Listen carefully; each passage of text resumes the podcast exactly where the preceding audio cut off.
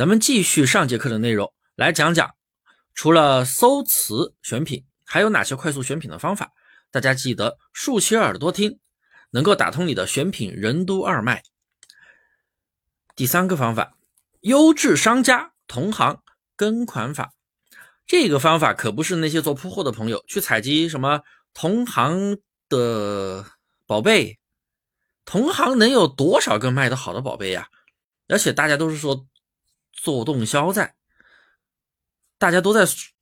而且大家都在做动销，没有爆款可言，这个卖那个卖那个卖，好多宝贝都在卖，没有什么爆款，也没有什么太好的数据，你选过来能出到单吗？那么我这里讲的。优质商家就是当你选到一个不错的宝贝，我这里讲的优质商家就是当你选到一个不错的宝贝，你用的优质的一个思维选到了这个宝贝，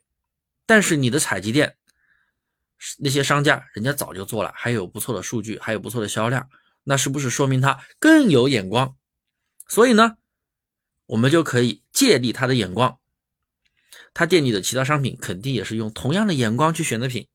那么我们就可以去他店里看看其他的商品是否也符合潜力的数据，选到了你上架就好了。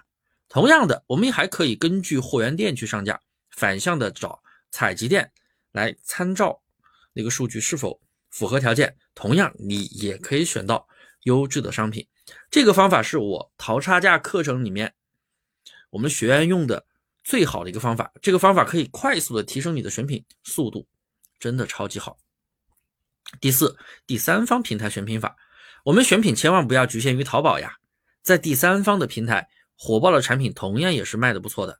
比如抖音、小红书、快手、今日头条等等，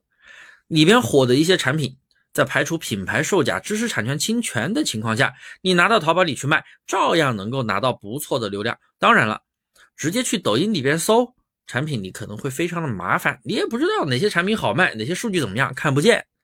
那么我们这个时候要借助一些第三方的网站，比如馋妈妈、飞瓜数据网等等，都还挺不错的。它可以分析抖音、小红书里边热门的产品。不过不要去选那种超高销量的宝贝，选择那种每日或者每周增长迅速的宝贝。就是流量增长的快，销量增长的快那种宝贝，这样的宝贝你选到淘宝里面是很容易卖的。你可以直接选那种小黄车的宝贝，也可以选那种抖音里面那种正在直播的那种宝贝，飙升的特别快的那种，也可以去做，也是非常管用的一个方法。有人专门是在这个平台去选哦，所以其实我们选品的方法真的是非常多样化，大家不要就是只会搜关键词去选品。你会发现词穷，你会发现搜来搜去都是那些宝贝，对不对？那么呢，这四个选品的内容我就讲到这里了。你听完如果还有什么不懂的，欢迎随时添加我的微信大猫五三八三，音频下方的图片也有写哦。